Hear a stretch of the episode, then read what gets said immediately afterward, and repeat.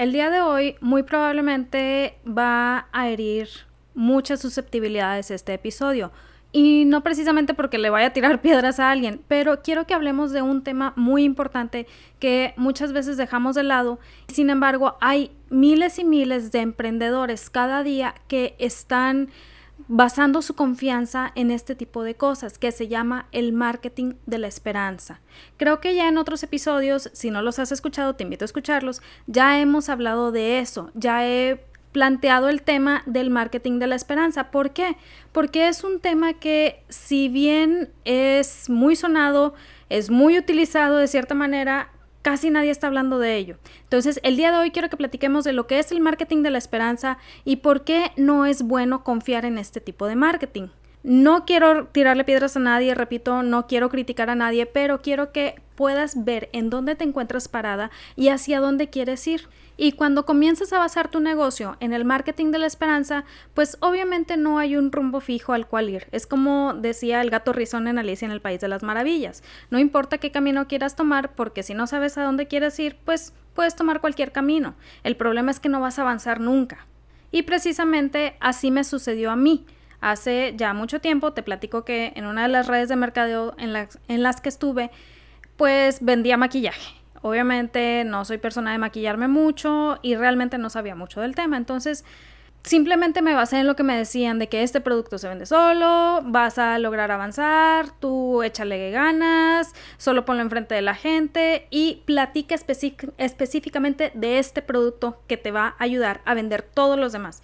Entonces me agarré de puerta en puerta, imagínate en el calor de Monterrey 40 grados y uno de puerta en puerta queriendo vender el producto. Pero cuando llegué a la primera casa me di cuenta de algo, que estaba ansiosa de que no me abrieran la puerta porque yo no sabía nada del producto, no sabía nada de, lo que estaba ofreciendo y mucho menos sabía de maquillaje y mucho menos sabía de maquillarme yo. Entonces, como que me empezó un estrés muy grande y yo estaba de que por favor que no me abran la puerta, que por favor que no me contesten. Obviamente en algunas casas sí me contestaron y a la hora de querer hablar del producto, pues la gente veía que yo no sabía y era como, ah, sí, bueno, ahorita no me interesa, muchas gracias. Lo cual genera pues que uno se vaya desanimando en lo que está haciendo porque dices, ¿qué está pasando? Total, llego a casa de una vecina que era amiga mía y me abre la puerta su mamá y me dice, ay, sí, claro que sí, yo te escucho, no hay problema. Obviamente lo estaba haciendo ella porque era la amiguita de su hija.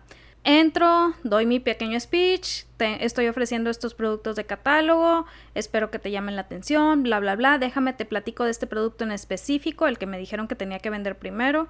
Y cuando me empieza a hacer preguntas más profundas sobre el producto, para mí fue como, ah, caray, eh, no lo sé, espérame tantito. Y le marcaba a la persona que era mi asesora y luego ya le contestaba, y le marcaba y ya le contestaba pues claro que dejé una muy mala imagen. Sin embargo, la señora, por querer ayudarme, me dice, bueno, no te voy a comprar este, pero te compro este otro.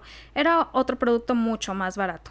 Se lo agradecí muchísimo y pues ya me fui, obviamente hice el pedido y todo muy bien. El problema fue que empecé a caer como en unas ganas de estarle ofreciendo casi que nada más a ella porque era la que me había comprado, lo cual no está bien. Estaba basado en el marketing de la esperanza, que es una situación en la que muchas veces caemos cuando vamos comenzando y estamos batallando para vender. Así que el día de hoy voy a platicarte algunas frases o situaciones que nos hacen caer en este tipo de marketing y de qué manera podemos evitar que la situación nos gane para que pues no confiemos en que este va a ser nuestro negocio. Pero primero que nada, imagina que tu negocio puede generar ingresos sin que dejes en ello la vida. Imagina que cuando te tocan clientes difíciles sabes exactamente qué hacer, ya sea para dejarlos ir o para enamorarlos de tu marca. Imagina que cuando hables de tu producto o servicio lo hagas con un mensaje enfocado en estar llamando la atención de tu prospecto de cliente ideal. Ahora deja de imaginar porque puedes comenzar a hacer todo esto realidad en emprendimiento saludable. Mi nombre es Wendy Vázquez, soy emprendedora, fotógrafa, esposa y una mujer decidida a ayudar a otras personas a generar ingresos por su cuenta porque creo que todo mundo tiene esta capacidad. Y el día de hoy vamos a platicar precisamente de este estilo de marketing. Pero ¿qué es el marketing de la esperanza? Es cuando recién vas comenzando y esperas que tus amigos y familiares te ayuden comprando tu producto. No está mal, pero tampoco es lo ideal, por dos sencillas razones, si te compran o si no te compran. A ver, Wendy, ¿cómo, cómo que si te compran o no te compran? Bueno, razón número uno, si te compran, vas a caer en lo mismo que caí yo, de decir, ah, ella me compró, entonces le puedo seguir ofreciendo porque me va a comprar más. Si bien es cierto que en otros episodios he platicado de la importancia del cliente que regresa, esta no es la manera, porque la persona no me había comprado precisamente por interés en el producto, me compró para ayudarme. Ahorita voy a llegar a esa situación. El punto es que yo empecé a ofrecerle al punto que la señora pues ya no quería como que yo fuera tanto a ofrecerle. Uno se convierte en una carga y más si uno no sabe ofrecer bien el producto o el servicio. Y razón número dos, si no te compran, empieza esa situación en donde dices, ¿por qué no me compraron? ¿Qué faltó? ¿Por qué no consideran que soy experto? ¿Por qué no consideran que yo les puedo dar este servicio? Y empiezan esos sentimientos en donde te vas enojando de que estás viendo que tus amigos y familiares les están comprando ese mismo producto a otro proveedor, pero a ti no. Entonces esos sentimientos te empiezan a dominar y empiezas a agarrar rencores que realmente no vale la pena que lo hagas. ¿Por qué? Honestamente, no quiero echarle piedras a nadie, pero la gente que menos va a ser tu cliente son tus amigos y familiares porque ahí caemos en el marketing de la esperanza. Decía una persona, es más fácil que un cliente se convierta en un amigo a que un amigo se convierta en un cliente. Y es cierto, me ha tocado clientes que quedan tan satisfechos con el servicio de fotografía que pues la relación es muy amena, muy agradable, pero también me ha tocado amigos y familiares o conocidos que nada más ven el precio y es como, ay no, porque te voy a comprar, o sea, ¿quién eres tú para que te compre? Entonces aquí tenemos que tener muy claro qué es lo que vamos a ofrecer, cómo lo vamos a ofrecer, cuál va a ser nuestro diferenciador y nuestro mensaje de venta para evitar caer en estas situaciones. La primera situación que te voy a platicar es cuando se da la frase de lo voy a comprar porque te voy a ayudar ya te platiqué mi situación de al principio, en donde pues esta señora me compró precisamente como para ayudarme, pero en qué caí en estarle ofrece y ofrece y ofrece, generando pues que la señora se sintiera incómoda de tanto que le estaba ofreciendo. Y la verdad sí llega a ser algo muy, muy molesto que si ayudaste a alguien con algún producto o algún servicio que le compraste, pues siga insistiendo en lo mismo. Es como, ya te ayudé, ya déjame en paz. De hecho, hace tiempo hubo una amiga que me platicó, que una amiga suya, la, después de mucho tiempo, de muchos años, bueno, no sé de cuánto tiempo, ¿verdad? Pero de mucho tiempo de no verse, le habla por teléfono y le dice, ay, fulanita, estoy emocionada de que estemos las dos en la misma ciudad, me encantaría que nos fuéramos por un café. Está bien, no tiene nada de raro, ¿verdad? O sea, todo el mundo es como, ay, sí, vamos por un café. Muy bien. Resulta que van al café y no llevaban ni dos minutos de plática y la amiga que le había hablado por teléfono saca un catálogo y le dice, quiero invitarte a que pruebes estos productos, bla, bla, bla, bla, bla. Claro que la otra persona se sintió como, pues en primer lugar te sientes ofendida y te sientes molesta de la situación. Es como, mi vida no te interesa, me hablaste nada más para que viera los productos y ni siquiera me dijiste que era para ver productos. O sea, como que es una molestia muy, muy grande. Aquí la respuesta que le dio esta persona se me hizo la más correcta en esta situación, probando que sí era una amistad verdadera. Le dice, mira, la verdad es que yo pensé que me habías hablado para ponernos al día, para actualizarnos y pues platicar de las cosas nuestras, pero pues viendo que no es así, déjame te digo que realmente no me interesan los productos. Muchas gracias. Si esta persona le hubiera dicho que sí, si esta persona se hubiera inscrito en lo que estaba vendiendo la otra persona, si hubiera aceptado todo eso, se hubiera puesto en una situación en la que dices, lo compro para ayudarte, entonces parece que la persona que es el cliente no solamente está brindando el dinero, sino también el producto y el servicio. O sea, está dejando al proveedor del servicio en una situación de absolutamente nada. No hay lo que se llama un intercambio. Entonces, ¿qué sucede aquí? Que la otra persona está en una situación como de más poder. Yo sé que no es tal cual así de poder, pero vamos así a como que a aterrizarlo en estos términos. Se encuentra en una, situación como un poquito de más poder, lo cual genera que la proveedora original de servicio sea como todo el tiempo va a tener que estar al servicio sin límites de este cliente ¿Por qué? Porque este cliente, compró para ayudarle, entonces le está eternamente agradecido. Cuando tú realmente haces una venta en donde existe ese intercambio, no hay alguien que esté en un nivel superior, simplemente se dio ese intercambio. Si esta persona se queda en esa situación de me compró y me ayudó, se queda en el marketing de la esperanza. ¿Qué quiere decir? Es tengo que buscar a más personas que me vayan a ayudar comprándome. Tengo que buscar a más personas que estén viendo mi necesidad. Tengo que buscar a más personas que bla, bla, bla, bla. Y eso no es una venta. Una venta es donde tú ofreces un producto o servicio que va a ayudar a la persona a alcanzar un resultado y esa persona te da la retribución monetaria por ese resultado. Entonces, si tú no tienes claro tu mensaje de venta, si tú no tienes claro tu diferenciador, si tú no tienes claro tu producto o servicio, pues te quedas en esta situación en donde estás esperando que te compren para ayudarte. Y un negocio no se sostiene de compras de ayuda. Segunda situación, la frase de lo compro, pero necesito que me hagas un descuento porque no tengo dinero. Esta frase es muy peligrosa. Y antes de que me tiren piedras y digan, Wendy, yo sí doy descuentos porque así atraigo clientes, bla, bla, sí, no estoy en contra de dar descuentos, no estoy en contra de sacar promociones. Aquí el peligro está en que, aunque no lo creas, cuando una persona llega y te pone esa frase enfrente, aún antes de hacer cualquier movimiento, aún antes de comenzar el proceso de venta, que esa es otra cosa que vamos a platicar, una venta comienza cuando se entrega el dinero, no es cuando termina. Entonces, cuando llega la persona y te pone esa frase enfrente, esa persona toma el control de tu negocio, toma el control de lo que tú se supone que debes de tener control y está poniendo las reglas del juego.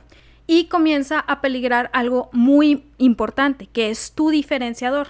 ¿A qué me refiero? Muchas veces cuando una persona llega y te dice, lo compro pero necesito que me hagas descuento porque ya vi el paquete y no necesito esto, no necesito esto, no necesito esto, generalmente las cosas adicionales que te dicen que no necesitan son esos diferenciadores que tú creaste para sobresalir en el mercado. Entonces, si tú empiezas a aceptar esa situación en donde estás rechazando o dejando que la persona dicte que no necesita eso, que está bien que no lo necesite, ¿no? No quiero decir que esté mal, ahorita voy a ese punto. Que si tú dejas que esa persona esté dictando que no lo necesita y que no lo necesita, puede que logres la venta, pero recuerda que estás empezando. Esas ventas con las que estás empezando se convierten en tu portafolio, en parte de esa publicidad que vas a estar usando para más adelante, en parte de esos testimonios. Entonces, si estás dejando de lado tu diferenciador para poder darle el descuento, pues tus testimonios no van a estar basados en ese diferenciador, lo cual va a hacer que tu producto se vuelva un producto promedio y que sea exactamente igual al 99.9% de todos los productos que hay en el mercado. No quiero decir que siempre sea así, no quiero decir que sea la regla, pero sí la probabilidad de que esto suceda es muy alta. También me pasó. Cuando recién comencé a armar mis paquetes de fotografía, tenía un proveedor que me hacía mis mis retratos montados en papel libre de ácido, vaya, hacía todo el montaje para poder llegar, entregárselos al cliente y que el cliente lo pusiera en su pared, que era parte de mis paquetes y era pues de cierta manera mi diferenciador. Hay mucha gente que quiere sus imágenes en pared y está bien. ¿Qué sucedía aquí? Llegaba un cliente y me decía, oye, pero es que no las quiero impresas, las quiero solo digital. Aunque sea solo digital, el precio es el mismo. No voy a bajar mis precios solo porque las quieres digital el hecho de decir solo digital no implica precisamente menos trabajo. Implica simplemente que pues no voy a incluir la parte impresa, pero mi trabajo como fotógrafo es el mismo. Entonces, eh, al principio sí era como, bueno, está bien, sí, te las dejo a tanto. Ya cuando me di cuenta que eso estaba generando que yo no pudiera generar portafolio porque había gente que las pedía sin impresiones y por ende yo no podía tomar nada de imágenes de las, de las fotos en la pared, fue como, a ver, espérame tantito, ¿qué estoy haciendo aquí? Estoy perdiendo mucho porque estoy quitando mi diferenciador. Hay gente que lo aprecia, hay gente que no lo aprecia. Y está bien que un cliente diga, a mí no me sirve tener las fotos en la pared, está súper bien, yo no tengo ningún inconveniente. Pero en esos momentos mi diferenciador radicaba en ese montaje libre de ácido especial, estilo museo, etcétera, etcétera. Entonces, si no lo querían, está bien, pero mi precio no cambia. Yo sé, me vas a decir, Wendy, es que eso suena muy sangrón, eso te hace perder ventas, eso bla, bla, bla. Cada quien maneja su negocio como quiere. Aquí el problema con esta situación es que si yo caigo en eso, en donde te dice lo compro, pero necesito que me hagas descuento porque no tengo dinero, estoy dejando número uno que el cliente ponga las reglas, número dos que quite los diferenciadores especiales que hice para mis clientes ideales y número tres estoy rebajando mis precios. Y a lo mejor ese precio no era lo que yo necesitaba para que mi negocio continuara. Recuerda, el hecho de que tengas ventas no significa que sea redituable tu negocio, porque a veces esas ventas las hacemos con precios tan bajos que el negocio está en pérdidas. Es algo que sucede. Entonces aquí lo que hay que analizar es, ¿Vale la pena dar ese descuento? ¿Vale la pena hacerlo? ¿Vale la pena lo que voy a ganar de esta situación? ¿Vale la pena ese intercambio para mí? Si la respuesta a estas preguntas es sí, entonces adelante, hazlo. Pero si estás viendo que no vale la pena, ya sea en tu paz mental, ya sea en tu bolsillo, ya sea en tu portafolio, entonces es válido que digas que no lo vas a hacer y simplemente alejarte de esa situación. Es válido decirle a la persona, muchas gracias por interesarte en mi trabajo, eh, me siento muy honrado, pero en estos momentos ese paquete no lo manejo con descuento. Si quieres ponerte en lista de espera cuando saque algún cupón, adelante, te dejo la página aquí, lo cual es muy importante para seguir construyendo audiencia. Si no, no hay ningún inconveniente. En paz ambas partes y cada quien sigue con lo suyo. ¿Qué sucede con el marketing de la esperanza y esta frase? Que luego empieza esa persona a decir, ah, es que compré con fulanito y me hizo descuento. Y empiezan a llegarte personas y empiezan a preguntar, oye, pero me haces el descuento de fulanito, pero me lo dejas al mismo precio de fulanito, pero bla, bla, bla, fulanito. Y aquí es donde la persona que no es tu cliente ideal empieza a dictar tus precios, porque te están llegando puros prospectos que no eran tu cliente ideal. Situación número 3. Y esta va con una historia interesante.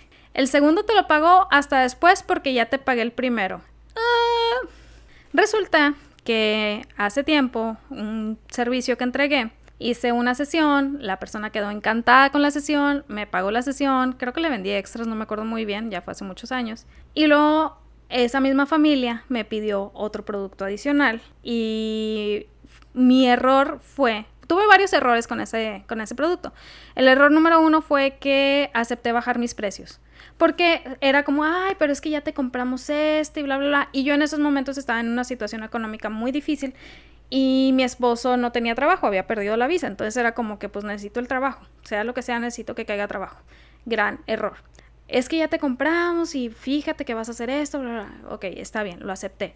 Acepté el trabajo, platicamos de cómo quedaría, todo se pues vaya, se acordó toda la situación, envió el resultado final y no es que no me gusta, ¿ok? ¿Qué es lo que no te gusta? No, es que no, yo quería así, ok, pero no fue lo que platicamos. Cuando platicamos tú estuviste de acuerdo con esto. No, es que no, esto no me gustó. Bueno, déjame se lo cambio. Hago otro trabajo, o sea, es el equivalente a otro trabajo diferente. No se lo cobró en la nota, lo cual fue el tercer error. El segundo error había sido no cobrarle el anticipo. Y otra vez, no, es que no me gustó. No es que eh, yo preferiría esto. No es que bla, bla. Un sinfín de cosas. Total, ya quedó en un... No voy a hablar con esta persona, no me voy a estresar, ya no le voy a entregar nada, ya no le voy a hacer nada. Pero obviamente la persona nunca me pagó. ¿Por qué? Número uno, porque confié en la parte de es que ya nos hiciste un trabajo y pues te voy a pagar el segundo trabajo después. Segundo error, bajé mis precios, le bajé bastante dinero a ese proyecto por querer agarrar el proyecto. Número tres, fue aceptar hacer cambios que no venían dentro del paquete. En, en resumen, por esa esperanza de que me fueran a pagar después, porque ya me habían pagado el primero, caí en una situación en donde trabajé el triple de horas que debía de trabajar en un proyecto que nunca me pagaron. Cuando nosotros estamos en una situación de desesperación, ese, ese pensamiento de esperanza de, que alguien nos dice, sí, no, tú hazlo y al rato te lo pago, de verdad que te carcome y te, te llega hasta la médula de los huesos porque sabes que necesitas el dinero. Pero déjame te digo que muy probablemente no te van a pagar. Si no están dispuestos a hacer el pago desde un inicio, muy difícilmente lo van a hacer al final. Yo sé que la, la, tentación de aceptar ese tipo de trabajos es grandísima. Yo he estado en esa situación. De hecho, te lo estoy diciendo por experiencia, no te lo estoy diciendo porque me lo platicaron.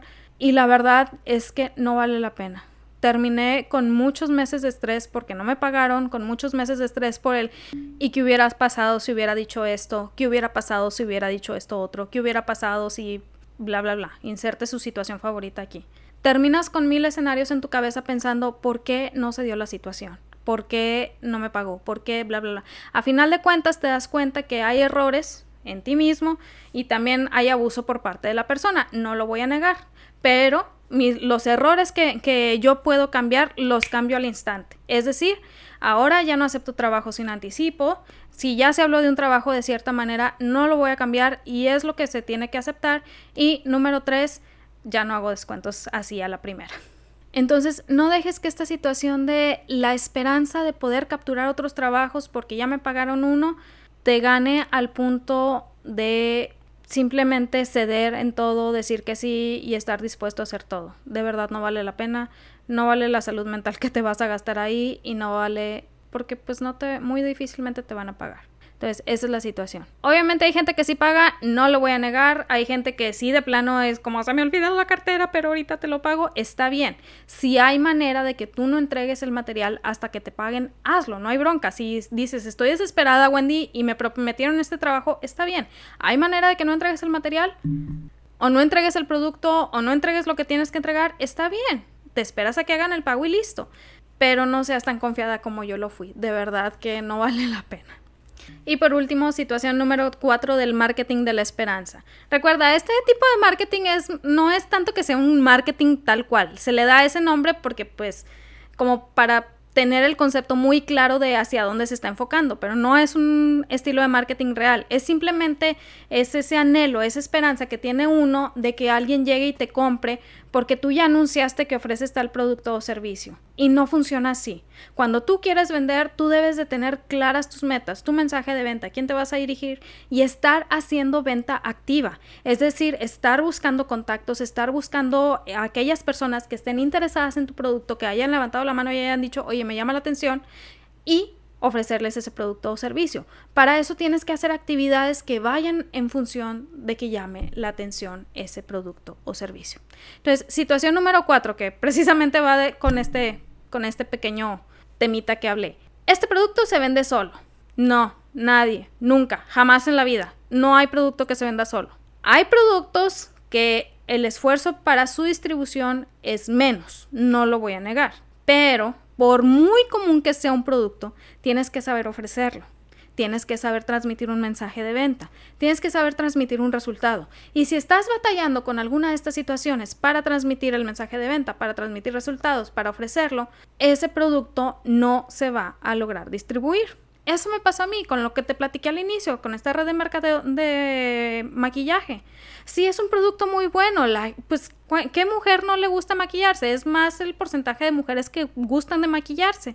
Entonces era algo que yo tenía en las manos como para lograr hacerlo todo bien y lo hice todo mal. ¿Por qué? Porque me decían que el producto se vendía solo. Jamás un producto se vende solo. Siempre tiene que haber un mensaje. Eso no quiere decir que el mensaje siempre tenga que ser escrito o el mensaje tenga que ser eh, hablado o el mensaje que tenga que ser de alguna forma. Había otra persona que vendía estos maquillajes y esa persona siempre andaba maquillada impecable, bien bonita.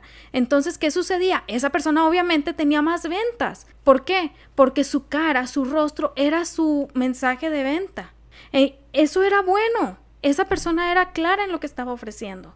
Entonces, si alguien llega y te dice que el producto se vende solo, huye, corre, no le creas. Está bien si el producto es bueno y lo quieres distribuir, está bien, acéptalo, no hay ningún problema, pero no caigas en la trampa de se vende solo, porque es lo mismo que esa esperanza en la que dice uno, ya dije que hago esto, ya dije que ofrezco esto, esto, ahora sí cómprenme, cómprenme. Y de repente no llega nadie. O de repente eh, hubo gente que te compró para ayudarte, pero luego ya no te vuelve a comprar. ¿Y qué sucede? Dices, ay, ya no me quieren comprar. Algo pasó, ya se enojaron, bla, bla, bla. ¿Y cuál fue la verdadera razón por qué dejaron de comprarte? Porque dejaste de ofrecer.